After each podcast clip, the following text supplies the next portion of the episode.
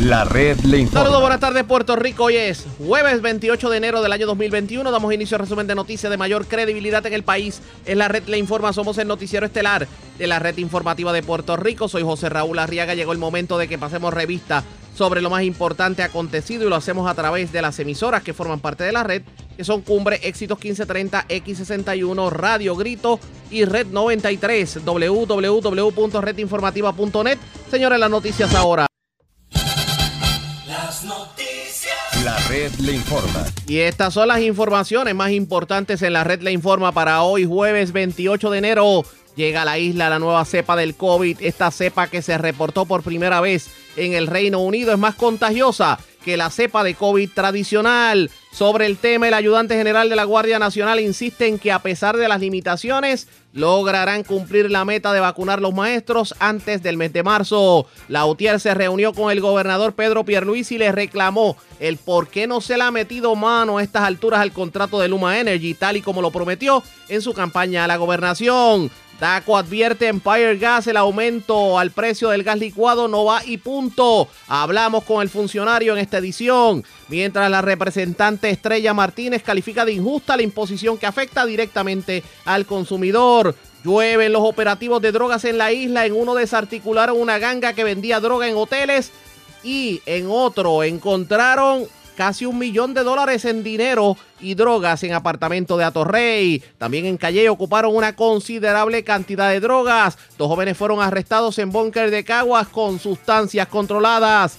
Y en Isabela interceptaron una embarcación repleta del material ilícito. En condición de cuidado, menor de 5 años que sufrió fractura craneal al caerse de bicicleta en piletas Arce de Lares. Y en condición estable, hombre al que su hermano le entró a golpes, aparentemente con una figurita de porcelana o de cerámica, en su residencia de Patillas. Esta es la red informativa de Puerto Rico. Bueno, señores, damos inicio a la edición de hoy jueves del noticiero estelar de la red informativa de inmediato a las noticias. La nueva cepa de COVID-19 originada en Inglaterra llegó a Puerto Rico porque aunque la Organización Mundial de la Salud y farmacéuticas como Moderna han adelantado que las vacunas contra el COVID son efectivas también en esta variante, se trata de una cepa mucho más contagiosa lo que acrecenta las, posibilidades de aumento en contagios. El hallazgo de esta variante se completó por la Ponce Health Service Science University, que desde hace cerca de una semana se comunicó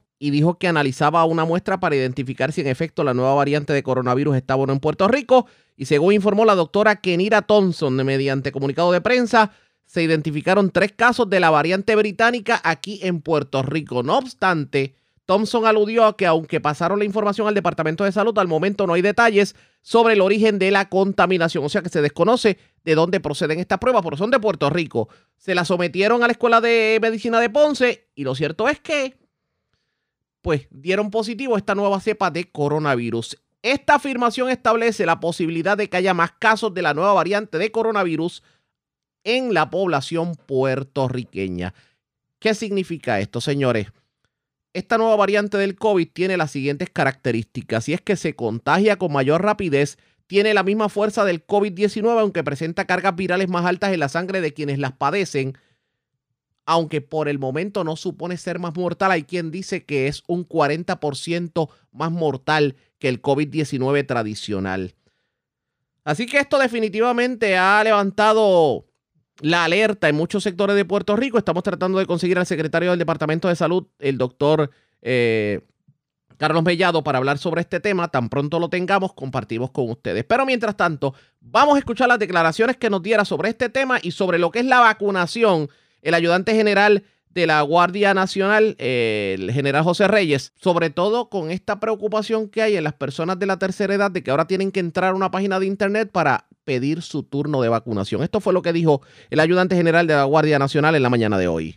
Los centros están trabajando muy bien utilizando la aplicación de turnos PR eh, y también los otros seis centros donde estamos atendiendo un, grupo ya más pequeño de la salud y digo más pequeño pues ya hemos vacunado cerca del del 90% de los profesionales de la salud en Puerto Rico, pero ahora estamos inmersos en la vacunación de lo que son los primeros respondedores a nivel estatal y a nivel municipal. A mí hay algo que me preocupa de esto de turnos PR y es el acceso que tengan las personas de la tercera edad porque, por ejemplo, muchas de las quejas que han habido en los medios de comunicación es que las personas que de por sí no son diestras en las redes sociales ni en el Internet, de momento tener que ir a turnos PR, que todos sabemos que al la persona que entra a turnos PR no es algo que sea eh, friendly para aquellos que no entienden Internet. ¿Qué hacemos con esas personas? Y sobre todo cuando se supone que la fase que estamos viviendo ahora mismo de la vacunación es para ese tipo de personas, personas de la tercera edad.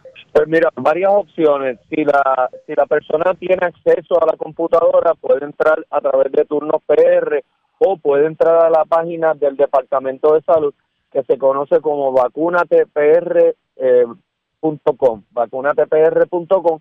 Ahí hay un listado de todos los centros de vacunación por pueblo y por teléfono y la persona se puede comunicar por teléfono.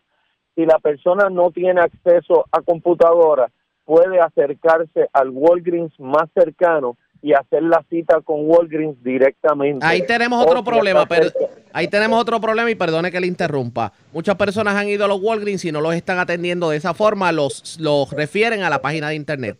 Y se lo digo por experiencia porque mi papá es encamado y nosotros fuimos a Walgreens para por lo menos la cuidadora y lo que le están diciendo a la gente es que no, lo, no están atendiendo al público de esa forma, que tienen que entrar a la página de internet de Walgreens para eso. Esa es la solicitud de Walgreens, le estamos atendiendo. El secretario de Salud eh, está en diálogo con el liderato de Walgreens en Puerto Rico. Hay que entender que eso es un contrato nacional que no fue otorgado por el gobierno de Puerto Rico, fue otorgado por el gobierno federal. No, lo, lo, entendemos. Así que hay que resolverlo. Lo entendemos. obviamente es tratando de buscar una alternativa para las personas que, por ejemplo, las personas de la tercera edad que ni siquiera tienen un teléfono inteligente, porque eh, tiene, debe haber algún lugar, alguna forma en que esas personas, o alguna línea telefónica, o algún servicio en, en algún municipio que le pueda dar la mano, que haya alguna asistencia para que entren al Internet, para que esas personas puedan tener el acceso a la vacuna. Y es parte de la coordinación que se está haciendo con los 78 alcaldes. Eh, sobre todo lo que son encamados. Eh, el Departamento de Salud tiene un número telefónico abierto, eh, no lo tengo a la mano, pero lo, voy a conseguir para que ustedes lo puedan dar al público. para las personas encamadas ya se han registrado sobre 1.500 personas, ya se han vacunado sobre 800 encamados y eso es un acceso que tienen para las personas encamadas. Nuevamente se está trabajando con los municipios que son parte de la solución para poder trabajar esta población de personas mayores que no tienen acceso a computadora o que están encamados en los distintos pueblos de Puerto Rico. General, saludos, Jackie por acá, ¿cómo está? Saludos, Jackie, gracias por la oportunidad, ¿todo bien? Gracias siempre por estar con nosotros aquí, darle continuidad a este tema tan importante para la ciudadanía y el mundo entero. Le pregunto yo, ¿cuántos ya en total se han vacunado, personas entre adultos y envejecientes? Ya está cerca de 250 mil personas. A Puerto Rico han llegado 436 mil dosis de vacuna entre primeras y segundas dosis, se han repartido todas. Ayer llegaron otras 77 mil dosis, se están repartiendo entre el día de hoy y mañana. Y eh, vacunados ya hay cerca de unas 250 mil personas y cerca de unas 50 mil de esos 250 que ya tienen ambas vacunas. Eh, ¿Cómo se han repartido el restante de las vacunas? Mira, se, están atendiendo eh, por prioridades. Seguimos todavía trabajando lo que es la, la categoría 1A. En la categoría 1A todavía quedan profesionales de la salud que en diciembre cuando se comenzó pues no quisieron vacunarse por las razones que tuvieran y todavía hay un pequeño grupo, menos de un 10% de, de, de, ese, de ese grupo de, profesionales de la salud. Sigue Walgreens con su vacunación, parte de la 1A, lo que son los hogares de envejecientes o de cuidado prolongado. Eh, ellos también tenían la misión de las égidas, eh, es mucho trabajo, así que la misión de las égidas la cogió la Guardia Nacional y ya comenzamos desde ayer. En Puerto Rico hay unas 178 égidas que la Guardia Nacional va a vacunar en las próximas 8 a 10 semanas. Ya comenzamos esa, esa misión en el día de ayer y continuamos hoy con las égidas. Pasando al grupo 1B, ya estamos bien adelantados en lo que son primeros respondedores, lo que es la policía, 911, mano de emergencia, policías municipales, primeros respondedores a nivel municipal. Continuamos con ese grupo eh, en lo que nos queda de esta semana y también este, se ha estado trabajando la misión del Departamento de Educación y los colegios privados. Departamento de Educación y colegios privados, estamos hablando de unas 52 mil personas, estamos vacunando diariamente 2.400 de, de eso, lo que constituye como unos 12 mil, 13 mil semanales, y esperamos terminar con esa misión del Departamento de Educación y colegios privados a finales de febrero, la primera semana de marzo. La meta al momento, al momento, eh, la meta establecida para lograr vacunar a los maestros antes de marzo o poder lograr ese 70% de vacunación para el verano, ya esa, esa meta tenemos que de, de manera realista descartarla, ¿cierto? No, no, eso no, es cierto. Se ha separado 12.400 vacunas semanales para este grupo. Ya estamos en la segunda semana de esta misión y como te dije anteriormente, vamos a lograr esa misión. Debemos estar en el 70% de ellos a finales de marzo y completar el 100% de esos 52 mil personas en o antes del 15 de marzo. Pero eso es el caso, eso solamente en el caso de los maestros, pero en el caso de la ciudadanía en general, el 70% es difícil lograrlo para el verano, tomando en consideración que ustedes no controlan el suplido de vacunas. Claro, pero hay una serie de compromisos que tienes que tomar en consideración. El secretario de Salud mencionó que era difícil porque están sacando, si sacas una ecuación lineal, y tú sacas número de 41 mil primeras dosis por semana, que eso continúe la próxima semana hasta el verano, es cierto, la matemática no falla, pero la realidad es que el presidente de los Estados Unidos, Joe Biden, ha señalado, y no solo lo ha dicho, sus acciones están donde está poniendo su palabra él señaló que en los primeros 100 días de su mandato se van a vacunar 100 millones de personas en Estados Unidos, incluyendo a Puerto Rico. Eso es un compromiso de él. Estamos hablando de 100 días, eso es antes del verano.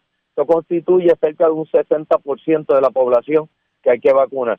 En el caso de sus acciones, ya expresó públicamente que el gobierno federal va a comprar 200 millones de dosis de vacunas la repartición es equitativa a través de los 54 estados y territorios y a Puerto Rico le va a tocar su porción para poder lograr esa meta. Ahora estamos recibiendo 41 mil vacunas, primeras dosis, pero también estamos recibiendo igual cantidad, segunda dosis semanal. Ese número va a aumentar. A llegar el momento en Puerto Rico va a llegar 100 mil, 150 mil dosis, eh, primeras dosis semanalmente. Y bajo ese concepto te estoy diciendo que sí, que vamos a lograr esa meta y hay que estar positivo. Eh, el positivo eh, porque hay un compromiso y una palabra empeñada del presidente y habiendo estado en el gobierno federal los pasados 35 años, este servidor, estoy seguro que eso se va a cumplir. Eso es lo que dice el ayudante general de la Guardia Nacional, pero ¿por qué no utilizar los alcaldes para tratar de buscar esa ayuda para las personas de la tercera edad? Y sobre todo, ¿en qué quedó aquella investigación sobre las vacunas que se perdieron, aproximadamente 200 vacunas que, se manejaron de manera irregular y que simplemente no pudieron ser administradas? Esa pregunta las contesta el ayudante general de la Guardia Nacional, pero antes hacemos lo siguiente. Presentamos las condiciones del tiempo para hoy. Para esta tarde se esperan condiciones del tiempo estables, informó el Servicio Nacional de Meteorología en San Juan. Hay riesgo alto de corrientes marinas en las playas del norte de la isla Grande de Puerto Rico, Culebra y las Islas Vírgenes. Los operadores de embarcaciones pequeñas deben ejercer precaución ante el riesgo alto de corrientes marinas. Hay olas rompientes entre 8 a 11 pies. El oleaje en el Atlántico está entre 4 a 6 pies. En el Caribe está entre 2 a 6 pies. Las temperaturas en la noche deben alcanzar los bajos 60 grados. La red le informa. Señores, regresamos a la red le informa, el noticiero estelar de la red informativa edición de hoy jueves. Gracias por compartir con nosotros. Vamos a continuar escuchando lo que dijo el ayudante general de la Guardia Nacional, esto luego de que se revelara en Puerto Rico que ya las nuevas cepas del coronavirus anda por ahí. Se han detectado tres casos de la nueva cepa que de hecho es mucho más fuerte, más contagiosa que el coronavirus regular. Se va a pedir ayuda a los alcaldes para la vacunación, para evitar que las personas de la tercera edad tengan problemas. ¿Y en qué quedaron las investigaciones sobre las vacunas que se perdieron? Esto fue lo que dijo esta mañana el ayudante de la Guardia Nacional en entrevista. ¿Cuándo fue la última vez que conversó con los alcaldes? ¿Con cuánto se ha conversado?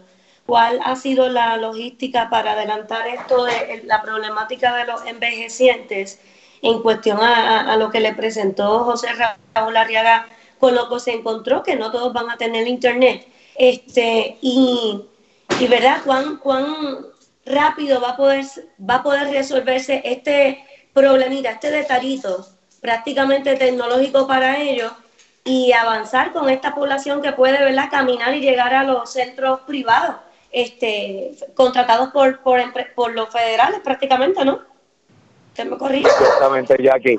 Eh, eh, es un gran reto. Esa población en Puerto Rico de mayores de 65 años, estamos hablando de cerca de 600 mil personas. Hay varias iniciativas. Uno, por un lado está la Guardia Nacional, que ya estamos impactando lo que son las égidas.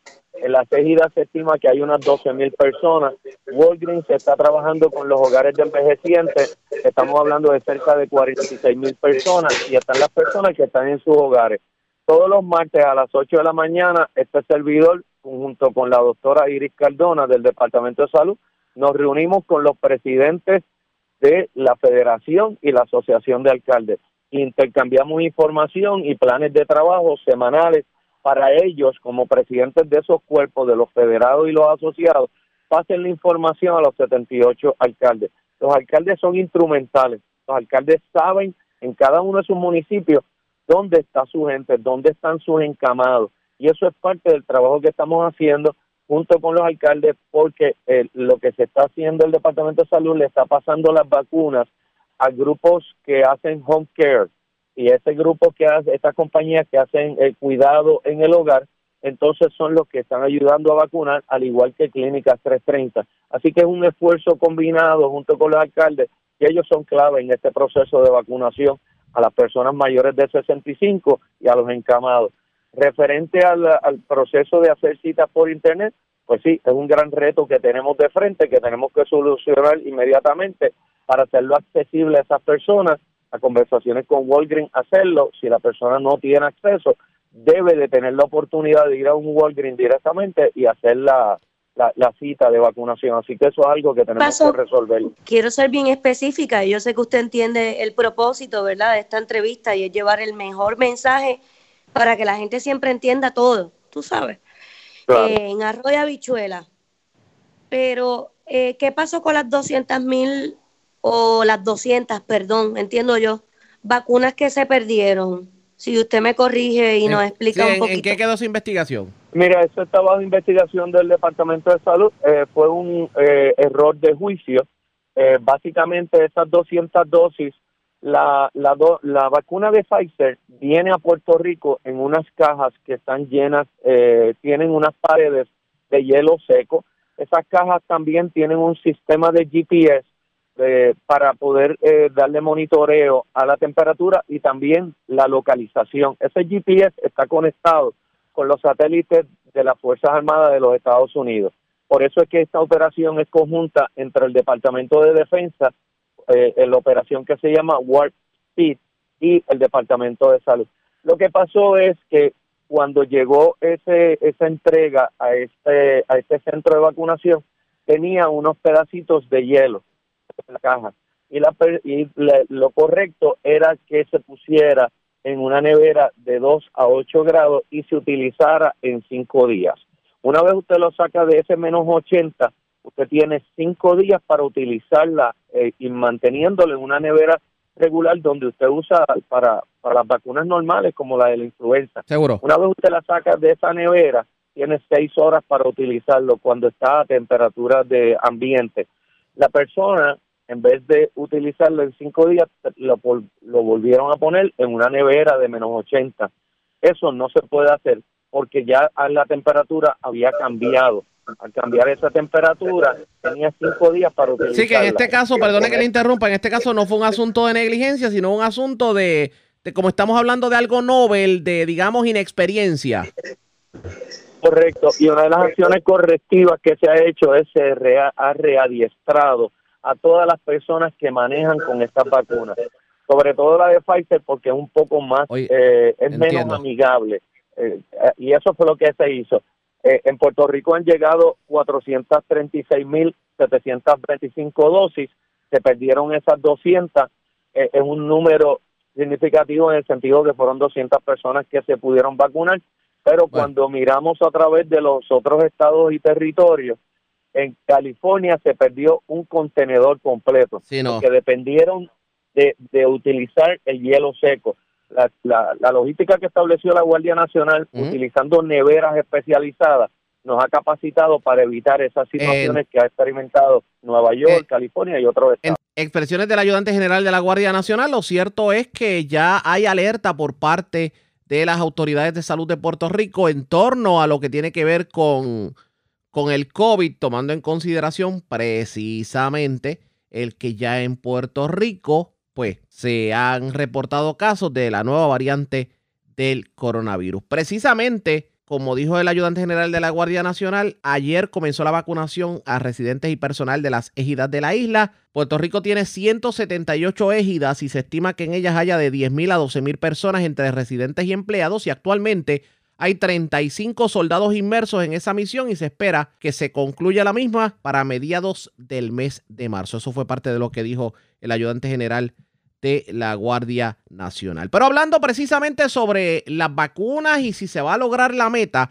el alcalde de Caguas, William Miranda Torres, dijo que el propuesto inicio de clases presenciales para el mes de marzo debe ser reevaluado ante la admisión del secretario del Departamento de Salud, el doctor Carlos Mellado, de que la escasez de vacunas contra el COVID en la isla dificulta que se pueda cumplir con el 70% de la, de la población vacunada y lograr esta inmunidad de rebaño que se había proyectado para finales del próximo verano. Pues yo pienso que eh, eso es un tema, ¿verdad?, de, evaluación con salud y el mismo Departamento de Educación.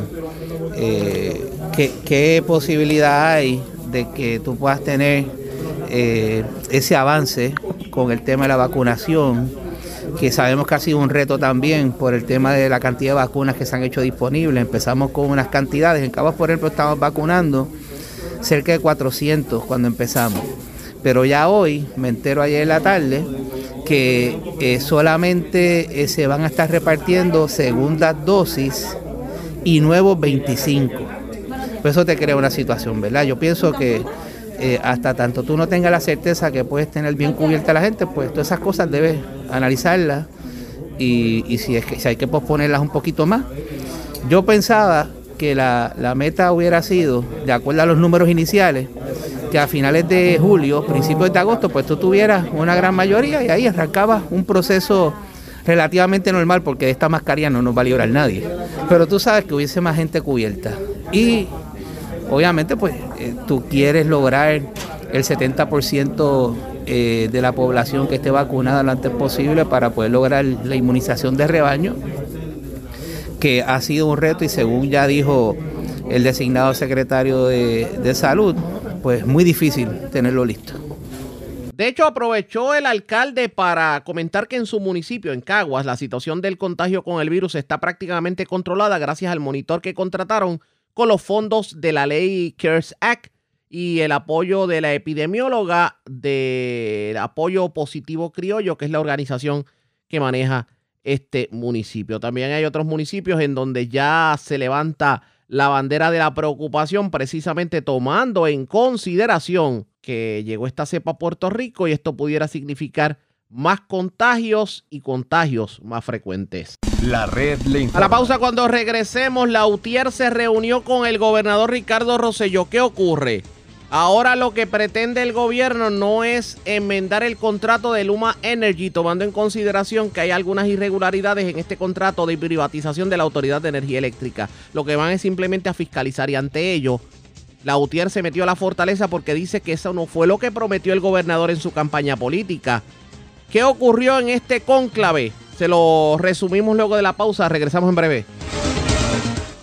La red le informa. Señores, regresamos a la red le informa. Somos el noticiero estelar de la red informativa, edición de hoy jueves. Gracias por compartir con nosotros. Los directivos de la UTIER llegaron en la tarde de ayer a su primera reunión con el gobernador Pedro Pierluisi y la Fortaleza tras reclamos públicos que han hecho para eliminar el contrato de privatización del sistema de transmisión y distribución de energía eléctrica con la compañía Luma Energy. De hecho, eh, asegura eh, Ángel Figueroa Jaravillo, presidente de la UTIER, que hasta este momento el gobernador está en incumplimiento con lo que dijo en la campaña Y de hecho, él habló de renegociar las cláusulas del contrato y no de fiscalizarlo. Y claro, él entiende que lo que debe hacer el gobernador es simplemente sentarse con Luma Energy y decirle que no están de acuerdo con una serie de cláusulas y que definitivamente las tienen que poner en el tintero. Esto fue lo que dijo Ángel Figueroa Jaramillo a su salida de la reunión con el gobernador. Inclusive con la propaganda de Luma, lo que estábamos diciendo y que lo invitábamos a que leyera el contrato y que entre la política pública de un país, más allá de si el contrato, los procedimientos que se dieron para validarlo fueron legales o no, es lo que tiene el contrato, el contenido del contrato, que en este país nadie ha dicho que es un contrato bueno para el pueblo de Puerto Rico. En ese marco lo invitamos a que evaluara que una cosa es fiscalizar a través del comité timón y otra cosa es sentarse a el contrato establecido. Le dimos alternativas. Le dimos, si ustedes levantaron las manos y no pueden gerenciar la autoridad, porque eso es una cosa importante, que un gobierno cuando pone manos privadas una corporación es porque demuestra que no puede gerenciarlo. Pues entonces, ¿por qué no sea un contrato de gerencia? Porque si el, proceso no funcionara, como nosotros sabemos que no va a funcionar, tenemos la alternativa de continuar con una corporación pública para seguir brindando el servicio. el ejemplo mejor, que vivimos es el de Ondeo Ondeo no sirvió, pero si no hubiéramos, si hubiéramos destruido la corporación, hubiéramos tenido para poder restablecer. Le advertimos todos los riesgos del contrato, le advertimos cómo a Luma se le paga todo. Luma no aporta nada, literalmente es nada. Pero gobernador sabe eso. ¿Se lo sabe? Se lo recalcamos para que sepa que también el país lo, lo sabe.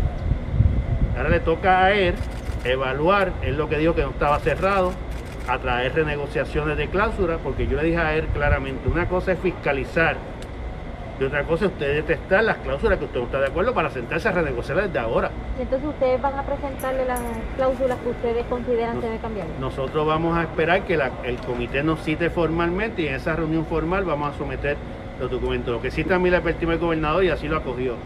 El hecho de que el comité Timón esté, haya estado presente no significa una reunión formal con el comité Timón que no se vaya tampoco a interpretar. ¿Por qué hay que hacer esa distinción?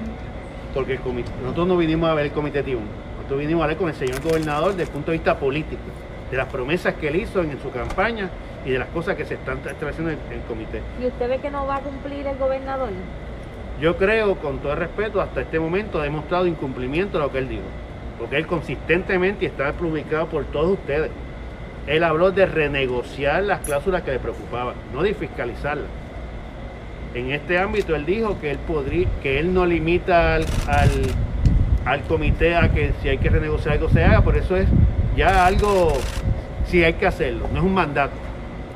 Por lo tanto, su postura clara y precisa fue que había que renegociarlo y en este momento el comité no tiene esa facultad.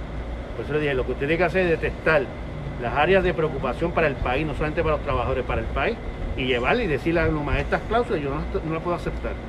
Como hay un sinnúmero de cláusulas, yo creo que los que han estudiado el contrato las pueden detectar y, también la prensa tiene la oportunidad de que Nautier desprendidamente hizo estudios legales del contrato y los que son públicos. Pero si le pidió a ustedes las cláusulas que usted cree que se deben enmendar, ¿usted a lo mejor considera que ya Pierluisi cerró ese foro de tratar de, de negociar o no? Yo quiero pensar categóricamente, no ha habido una expresión categórica, vamos a renegociar. Lo que hubieron fueron expresiones que si hay lugares que el comité le diga que hay que entrar a renegociar, lo evaluarán. Esas son cosas distintas. Sin embargo, nosotros vamos a seguir informando al país, vamos a seguir llevando el mensaje al país. Yo creo que la discusión de Luma ha trascendido a un primer nivel de discusión en el país y los que hayan visto, sabemos y reconocemos las deficiencias de la autoridad, gente. Es un problema de gerencia. Pero tú no puedes tener un remedio pero que la enfermedad. Y este es un remedio no solamente, pero que nos un remedio tipo COVID-19. ¿Quedaron para otra reunión? El gobernador nos dijo que él estaba disponible en cualquier momento que quisiera reunirse con nosotros, que tú quieras reunirse con él, está disponible a reunirse. ¿Pero ustedes eh, van a someter algo ante el comité Cuando nos citen, obviamente ustedes nos conocen. Nosotros somos de las personas que vamos muy bien preparados a las reuniones. En las ponencias, además, le dijimos al gobernador, mire gobernador, de entrada, el la comisión que Víctor Párez presidió emitió ya un informe tímido y dice en el informe que hay que sentarse a rediscutir y aclarar las cláusulas referentes a los derechos de los trabajadores. dice ya, él también dijo que él, si la Cámara y el Senado en sus investigaciones sacan y salen a reducir situaciones que él tiene que atender, la va a atender. Y yo creo que en este momento los ojos del país van a estar ya frente a esta expresión en la Cámara y el Senado. Y yo te aseguro, porque ahí ustedes lo han visto, ustedes han visto los escritos, yo creo que en este país no hay nadie, exceptuando el gobierno, que defienda el contrato. Reconocemos que la autoridad, la autoridad la gente, no es el servicio que se brinda al país, pero también reconocemos que el contrato no es lo que el país aspiraba para mejorar el sistema eléctrico. ¿Se dijo algo sobre la transición, el proceso de reclutar empleados? Sí, le demostramos claramente que todo lo que ellos están planteando públicamente de que Luma le va a dar eh, empleo de energía eléctrica es incorrecto, porque el contrato le permite a Luma entrevistar y si tú entrevistas, tú escoges. Pero de parte del gobierno, ¿algún compromiso respecto a eso? Que no va a haber despido. No va a haber despido, que no es su política pública, pero también reconocieron que tiene una preocupación. Si de los 5.000, 4.561 trabajadores, que es el área que se afecta, este, Luma reclutaran 500 nada más, pues el gobierno no sabe qué va a hacer con los otros 4.000. Es un problema de nómina. Pero insistimos también en la falta de reconocimiento del convenio. Le demostramos claramente que una cosa es reconocer los derechos adquiridos teóricamente, otra cosa es el convenio, porque le pusimos ejemplo. El convenio dice licencia de accidente, que fue la que, los senadores lograron en la huelga que estuvimos aquí. Luma no está ofreciendo licencia de accidente. Aquí tenemos el último que nos envió a las casas. Seguro de por accidente, por compensación hasta 36 mil. Miren, está ahí. ¿De cuánto es el seguro ahora? Nosotros tenemos dos años, 100%, siempre y cuando el Fondo de Seguro de Estado sea el que determine. No es que el trabajador decida quedarse. El eh, plan de retiro. Ellos dicen que pueden seguir aportando el actual y Luma dice que es un 401k y que la aportación es del 5%. esta es la propaganda de Luma. Entonces Luma está incitando a los trabajadores a que renuncien antes de ser empleado, claro, para que pidan todos los derechos que puedan, que puedan reclamar. esto es un engaño, los trabajadores, los trabajadores lo saben. Le toca al gobierno reconocerlo. Si erraron, es un mal contrato, lo más honesto para el país. Es decir, hubo un mal contrato, no procede el contrato, lo vamos a renegociar. Pero en este momento no hemos escuchado una expresión categórica sobre eso. Expresiones de Ángel Figueroa Jaramillo. Vamos a ver qué termina decidiendo el gobierno en cuanto a lo que tiene que ver con el contrato de Luma Energy. Ustedes pendientes a la red informativa de Puerto Rico porque definitivamente esto pica y se extiende. Señores, ustedes eh, no se despeguen que le vamos a tener información sobre el particular. Señores, antes de ir a la pausa tenemos información de último minuto. Último minuto. Resulta que el Contralor Electoral le ordenó a Ricardo Rosselló y a su comité de campaña la devolución de más de un cuarto de millón de dólares. Esto en multas, en dinero que recibieron de campaña y en dinero que recibió el comité, el cual no pudo justificar su procedencia. Repetimos, el Contralor Electoral le está ordenando al comité de Ricardo Rosselló que pague una serie de multas y también que devuelva un dinero al erario. La suma alcanza casi el un cuarto de millón de dólares. Ustedes pendientes a la red informativa de Puerto Rico que le vamos a estar dando información sobre esto que surge hace unos minutos, una decisión que emitió el eh, Contralor Electoral y la emite precisamente tomando en consideración pues que Ricardo Rosselló el 21 de julio del 2019 pues anunció que no iba a ser candidato a la gobernación por el partido nuevo progresista, lo que significa que obviamente, eh, tomando en cuenta la ley de fiscalización de las campañas políticas de Puerto Rico, tenían que haber disuelto el comité de campaña y haber entregado el dinero recibido. Así que más información sobre el particular en esta edición. La red le informa. Señores, vamos a una pausa. Cuando regresemos las noticias del ámbito policíaco más importantes acontecidas, entre las que tenemos que destacar, señores, ha habido operativos de la policía en todo el país. Hubo uno en donde arrestaron a nueve presuntos narcotraficantes que se dedicaban aparentemente en. se dedicaban a vender droga a digamos hoteles y restaurantes de alto poder adquisitivo. Además, hubo una incautación millonaria de drogas, armas y dinero en un apartamento en la barriada San José, en la zona de Atorrey. También en Isabela ocuparon droga que llegó una embarcación por las costas de Isabela. En Calley también hubo una ocupación de gran cantidad de drogas, entre otros, eh, otras intervenciones también. En condición estable se encuentra un hombre al que le entraron a golpes con una figurita de cerámica, su hermano. Esto ocurrió en Patillas y en condición de cuidado, aunque recuperando a su menor de 5 años que cayó de una bicicleta en el barrio Piletas Arce de Lares. Es lo próximo, regresamos en breve. La red le informa. Señores, regresamos a la red le informa. Somos el noticiero estelar de la red informativa edición de hoy jueves. Gracias por compartir con nosotros. Vamos a noticias del ámbito policiaco. Tenemos más información sobre un lamentable incidente ocurrido en Piletas Arce en Lares. Un menor de 5 años aparentemente sufrió una caída en bicicleta y pues tuvo fractura craneal. Se encuentra en condición de cuidado en el Centro Médico de Río Piedras. Javier Andújar, oficial de prensa de la Policía en Utuado, con detalles más recientes sobre el particular. Saludos, buenas tardes. Buenas tardes, Arrega. Buenas tardes a todos los radio escucha. Como tú bien dijiste, un menor sufre fractura craneal. Esto al caer de su bicicleta han hecho reportado en la tarde de ayer en Lares. La información que tenemos es que la señora Ana Ruiz Montalvo alegó que su hijo, un menor de 5 años, sufrió una caída de su bicicleta impactando con su cabeza un muro de cemento. El menor fue transportado por sus padres al Lares Medical Center, donde el doctor Rodríguez le diagnosticó fractura craneal, por lo que fue referido al Centro Médico de Río Piedra. El agente Medina del precinto del área investigó el incidente, la sargento Margarita Burgos, personal del Departamento de la Familia, como es protocolo, y de servicios técnicos se unieron a la investigación del caso. Lo último que teníamos es que el menor en, en, hora, en horas tarde de la noche, pues ya estaba siendo intervenido. Esperamos en Dios, ¿verdad?, que, que pueda salir bien de esta situación y que pronto esté eh, corriendo bicicleta nuevamente. Básicamente eso es lo que tenemos en las últimas 24 horas acá en el área de policía de Utuado. Gracias por la información. Buenas tardes. Buenas tardes. Gracias, era Javier Andújar, oficial de prensa de la policía en Utuado, de la zona central. Vamos a la zona metropolitana. Señores, 300, 375 kilos y medio de cocaína, 5 pistolas, 3 rifles, 1.700 municiones y sobre un millón de dólares en efectivo.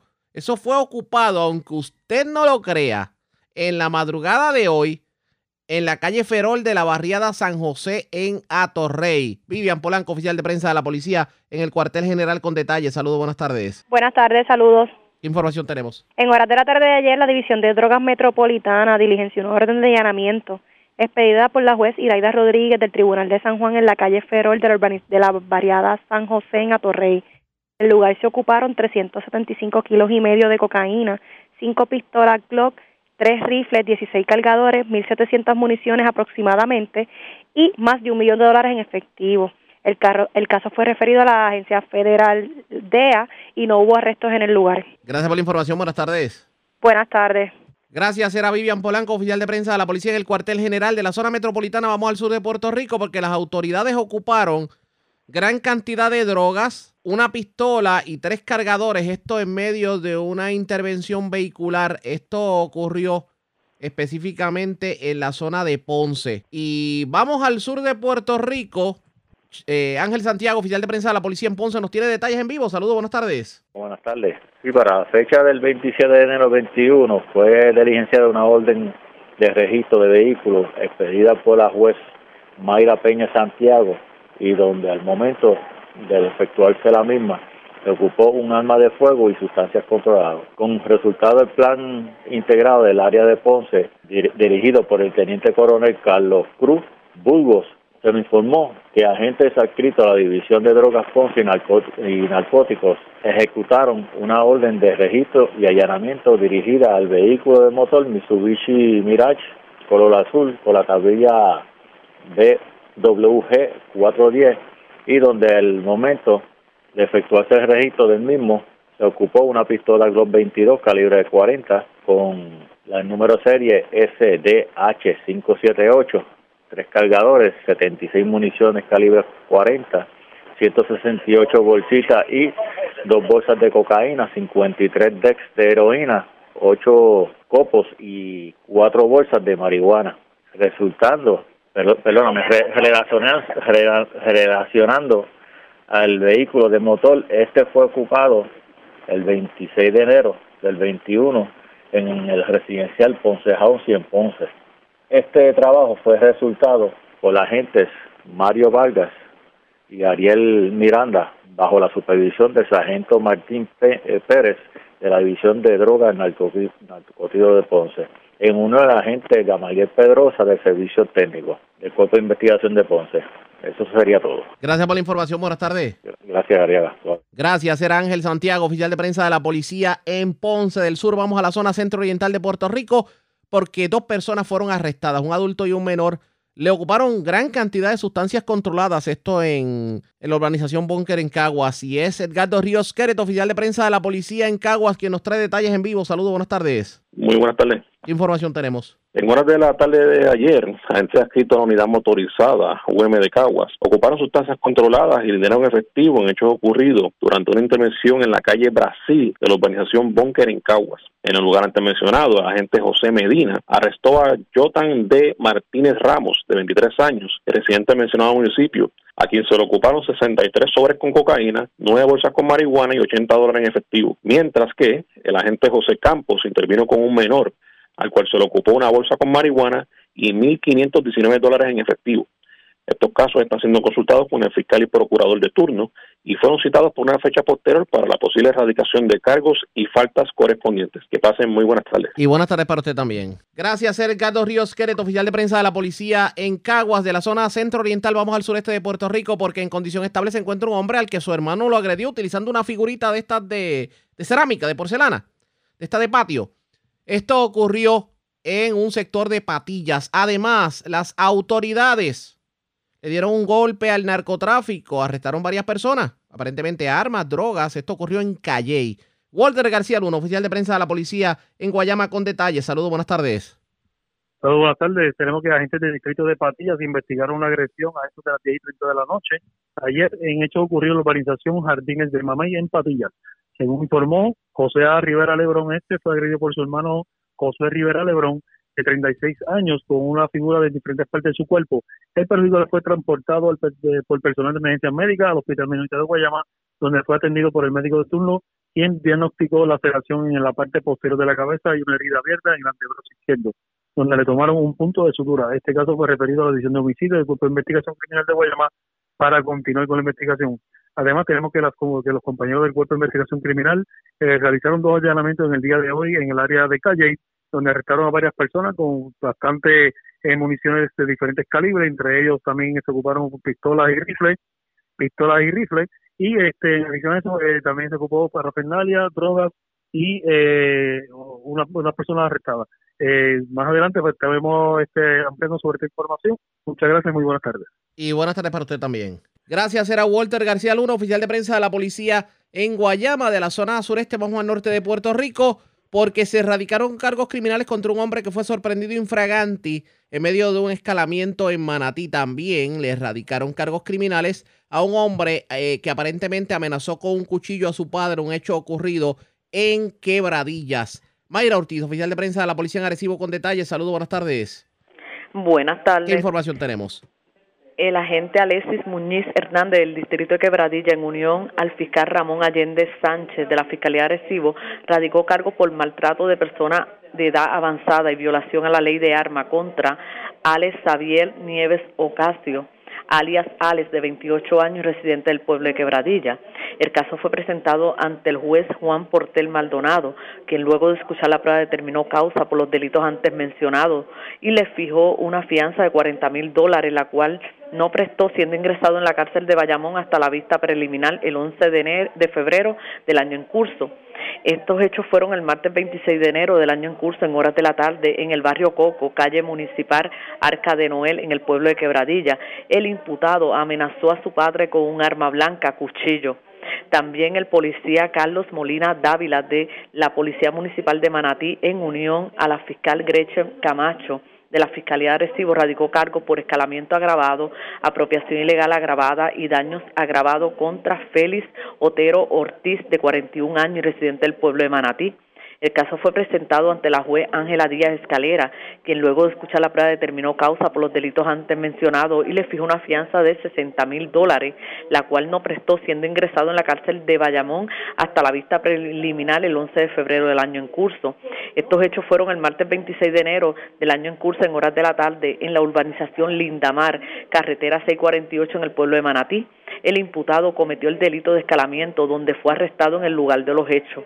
Hasta el momento esas son las novedades que tengo en el área de Arecibo. Que pasen buenas tardes. Y buenas tardes para usted también. Era Mayra Ortiz, oficial de prensa de la policía en la zona de Arecibo. Bueno, como parte de estos operativos que se llevaron a cabo en el día de hoy, hoy las autoridades arrestaron a varias personas que se presume son, liderean una organización criminal aparentemente que vende drogas en lugares VIP como por ejemplo hoteles y restaurantes de lujo. Estos arrestos se hicieron en el sector San Carlos del barrio Guillar de Dorado. Sobre el particular, el comisionado de la policía, Antonio López Figueroa, informó que la intervención es el resultado de un plan de trabajo para atacar las organizaciones criminales identificadas en torno a las cuales se generan incidentes violentos. Al líder del grupo se le ocupó un kilo de cocaína y en los otros cinco allanamientos, cocaína, armas de fuego, balas y dinero en efectivo. Estos hacían delivery y podían cobrar hasta 35 dólares por una bolsita de marihuana. Ah, llevaban la droga a las residencias, hoteles y restaurantes. Así las cosas, estas personas fueron arrestadas más información sobre el particular en el transcurso de esta edición. La red. A la pausa identificamos nuestra cadena de emisoras en todo Puerto Rico. Regresamos con más en esta edición de hoy, jueves, del Noticiero Estelar de la Red Informativa. La red le informa. Señores, iniciamos nuestra segunda hora de programación. El resumen de noticias de mayor credibilidad en el país es la red le informa. Somos el noticiero estelar de la red informativa, edición de hoy, jueves 28 de enero. Vamos a continuar pasando revistas sobre lo más importante acontecido, como siempre a través de las emisoras que forman parte de la red, que son Cumbre Éxitos 1530, X61, Radio Grito y Red 93, www.redinformativa.net. Señores, las noticias ahora. Las noticias. La red le informa. Y estas son las informaciones más importantes en la red le informa para hoy, jueves 28 de enero. Llega a la isla la nueva cepa del COVID. Esta cepa que se reportó por primera vez en el Reino Unido es más contagiosa que la cepa de COVID tradicional. Sobre el tema, el ayudante general de la Guardia Nacional insiste en que a pesar de las limitaciones, lograrán cumplir la meta de vacunar los maestros antes del mes de marzo. La UTIER se reunió con el gobernador Pedro Pierluisi y le reclamó el por qué no se le ha metido mano a estas alturas al contrato de Luma Energy, tal y como lo prometió en su campaña a la gobernación. DACO advierte Empire Gas el aumento al precio del gas licuado no va y punto. Hablamos con el funcionario en esta edición, mientras la representante Estrella Martínez califica de injusta la imposición que afecta directamente al consumidor. Llueven los operativos de drogas en la isla. En uno desarticularon una ganga que vendía droga en hoteles y en otro encontraron casi un millón de dólares en dinero y drogas en apartamento de Atorrey. También en Calle ocuparon una considerable cantidad de drogas. Dos jóvenes fueron arrestados en búnker de Caguas con sustancias controladas. Y en Isabela interceptaron una embarcación repleta del material ilícito. En condición de cuidado, menor de 5 años que sufrió fractura craneal al caerse de bicicleta en piletas Arce de Lares. Y en condición estable, hombre al que su hermano le entró a golpes, aparentemente con una figurita de porcelana o de cerámica, en su residencia de Patillas. Esta es la red informativa de Puerto Rico. Bueno, señores, damos inicio a la segunda hora de programación en Noticiero Estelar de la red informativa de inmediato a las noticias. Ayer hablábamos de la imposición de un aumento al costo del gas licuado que entró en vigor el pasado lunes. De hecho, ya mucho hemos tenido que pagar el cilindro de gas con esta alza. Pero ayer en la tarde ni corto ni perezoso, el nuevo secretario del Departamento de Asuntos al Consumidor puso el grito al cielo y como dicen por ahí, le metió turbo.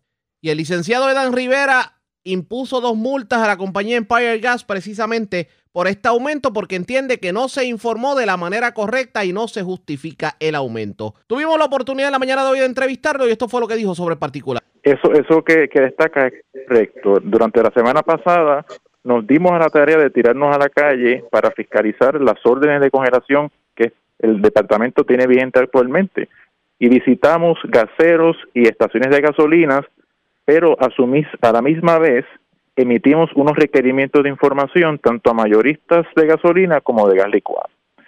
¿Por qué se hacen estos requerimientos? Para nosotros recabar la información y ver si estos mayoristas y detallistas están cumpliendo con nuestras órdenes. ¿Qué hemos encontrado en el proceso? Pues lo primero que encontramos es que una de estas empresas que se dedica a la importación de gas licuado y a su distribución no cumplió con los requerimientos que nosotros enviamos. Y por tal razón, el día de ayer emitimos dos multas. Una de 10 mil dólares por incumplir con nuestra, nuestro requerimiento de información, pero emitimos otra también de 2.800 dólares por no notificar cambios en el precio. Recuerden que los mayoristas de gas licuado están obligados a informar al departamento cualquier cambio en precio con 24 horas de antelación el mayorista de gas licuado que no haga eso está en violación de nuestros reglamentos y DACO va a actuar, DACO va a fiscalizar y cuando correspondan multas se van a emitir sin contemplación posterior. Y en este caso no se hizo, en el aumento que entró en vigor el pasado lunes no se hizo esa notificación, ¿cierto?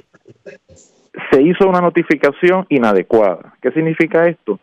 Que aunque nos remitieron la notificación, la notificación no cumplió con los parámetros establecidos por el departamento. Se supone que bajo la orden 2014-08 que regula el monitoreo de la industria de, de, perdón, de gas licuado, nos pongan en posición a nosotros de evaluar si ese cambio en precio está justificado o no. Porque actualmente nosotros tenemos en vigor unas órdenes que obligan a todo el sector de gas licuado a no aumentar sus costos, a no aumentar su margen de ganancia bruta porque debido a la pandemia estamos protegiendo que los consumidores, el precio que paguen por el producto, sea un precio real, justificado y que está basado en la realidad del mercado y no por ninguna otra consideración. Diga, dígame en el Caso, la notificación de esta empresa de gas licuado no cumplió con eso, no nos puso en posición a nosotros de, nosotros hacer esa evaluación y por eso fue que le emitimos dos multas en el día de ayer. Dígame algo, ¿cuán, cuán efectivas son esas multas, tomando en consideración que desde diciembre del 2019 ya se había determinado que otros aumentos no procedían bajo y se había determinado bajo la incumbencia de su antecesora Carmen Salgado. Se le habían dado multas a esa compañía, pero sin embargo la compañía siguió con el aumento, no subsanó la situación y ahora vemos otro aumento y ya estamos pagando más de 20 dólares el, cilindro de gas de 100 libras de aumento desde lo que pagábamos antes de diciembre del 2019. hacer lo que les dio la gana en todo este tiempo, teniendo personas también que están ahora mismo en la misma plataforma de Pedro, de nuestro gobernador de Puerto Rico, ¿no? Y ahora es que se destapa todo esto, o se por lo menos se, le, se, le detiene. Como, como, debe, como debería funcionar, para contestar tu pregunta, entiendo que las multas sí son efectivas y sí podrían ser efectivas y las multas no es el único mecanismo para nosotros obligar a estas empresas a cumplir. Pero para atender al otro punto en particular, el proceso es, ellos notifican el aumento. Nosotros evaluamos el aumento y vemos si está justificado o no. Si la información es insuficiente y no cumple con la reglamentación, procede multa. Ahora bien, eso no lo exime a ellos de cumplir con la notificación adecuada si ellos quieren aumentar el precio, tienen que cumplir de todos modos con la reglamentación. Y hasta que no cumplan con la reglamentación, no pueden aumentar el precio. Eso lo que significa es que cualquier aumento en el precio en el día de hoy, si está basado en la notificación que ellos hicieron la semana pasada, ese aumento es ilegal. Y si nosotros descubrimos que aumentaron el precio ilegalmente, pues procederían más multas por más violaciones a los que a los reglamentos. ¿Cuándo se va a reunir con las personas que se están querellando de estos que son los pequeños comerciantes que se afectan. Perdón. Si hay alguna posibilidad, pregunta, pregunta Jackie, que si hay alguna posibilidad de reunión eh, con abrirle la puerta al foro a aquellos que tal vez se están quejando de estos aumentos, por ejemplo, el caso de los gaseros, que los gaseros se ven afectados en medio de la línea de distribución. Claro que sí, yo estoy dispuesto a reunirme con los sectores, todos los sectores en Puerto Rico, las puertas de mi oficina están abiertas para todo el mundo, tanto para la industria como asociaciones y consumidores en general. Claro que sí, que estoy disponible para reunirme y atender las necesidades y las preocupaciones de la ciudad en general. Licenciado, le adelanto para que lo apunte allá en el librito, que ya el aumento se puso en vigor. Yo personalmente ayer tuve que comprar gas en medio de, de la noticia del aumento y yo tuve que pagar dos dólares adicionales por el cilindro de 20 libras porque ya el mayorista le, le cobró el aumento a los gaseros, obviamente los gaseros se ven obligados a pasar el aumento al distribuidor y por consiguiente al consumidor. Si esa, si esa es la situación y ese aumento está basado en esa notificación adecuada, Eso es ilegal. Nosotros investigaremos el asunto. Cualquier persona que tenga información a esos efectos, comuníquese con nosotros de inmediato para nosotros tener la información necesaria y poder actuar acorde con nuestra reglamentación y emitir la multa si corresponde. Multas adicionales a las que ya emitimos en el día de ayer. Jackie, adelante con la pregunta. Licenciado, para que el pueblo de Puerto Rico esté bien pendiente, ¿cuáles son las oficinas eh, y cómo se está distribuyendo en este momento las oficinas de DACO en todo Puerto Rico? ¿En dónde están ubicadas? ¿Cuántas son en total y cuántos empleados están trabajando en esta agencia? Actualmente tenemos oficinas en Mayagüez, en Arecibo, en San Juan, en Caguas. La de Ponce está funcionando desde Caguas porque desde los terremotos el edificio sufrió daños considerables y está totalmente inhabilitado y que próximamente vamos a estar abriendo eh, para poder atender la población del sur. ¿Hay alguna página de internet? Pueden, pueden, acudir en persona, pero eso mismo iba a decir. También tenemos plataformas digitales en daco.pr.gov y ahí se pueden comunicar con varias de varias formas. Pueden someter querellas online, pueden enviarnos confidencias online o pueden emitirnos cualquier otro tipo de consideración para que nosotros podamos evaluar si hay cualquier asunto que debamos atender inmediatamente. Y yo aprovecho aprovecho para informarle a su audiencia que por ahí por ese sistema nos pueden informar si esos aumentos cobraron vigor para nosotros tener la evidencia, información necesaria e investigar qué pasó con ese aumento y tomar las medidas correctivas que sean pertinentes. Jackie, si puedes repetir la pregunta. ¿Cuántos empleados tiene, este departamento de DACO? ¿Cuántos empleados en total? Actualmente el departamento cuenta con una plantilla de 120, 125 empleados. ¿Qué otras? ¿Usted, entiende que, ¿usted entiende que eh, se necesita más empleados para trabajar en este departamento? Perdón, La, yo no, yo no voy a, yo no voy a negar la falta de recursos del departamento. Eso es una situación que escapa a mi control, que está fuera de mis manos actualmente por los recortes impuestos por la Junta de Control Fiscal y los recursos limitados con los que cuenta el gobierno. Ahora bien, eso no va a ser obstáculo para nosotros cumplir con nuestro deber ministerial de defender al consumidor y vamos a ser sabios en la utilización de los escasos recursos que tenemos y atender las situaciones más apremiantes de la forma más adecuada. Secretario, cerramos con esto. ¿Qué otras investigaciones se están haciendo eh, por parte del DACO, aparte de lo que es el gas y la gasolina, eh, para obviamente defender al consumidor? Pues tenemos, tenemos un plan de acción que estamos conformando y mi idea es que todos los reglamentos que durante la administración pasada se pusieron en vigor y cambiaron muchas de esa reglamentación, se puedan poner en vigor a través de campañas de orientación y campañas de fiscalización.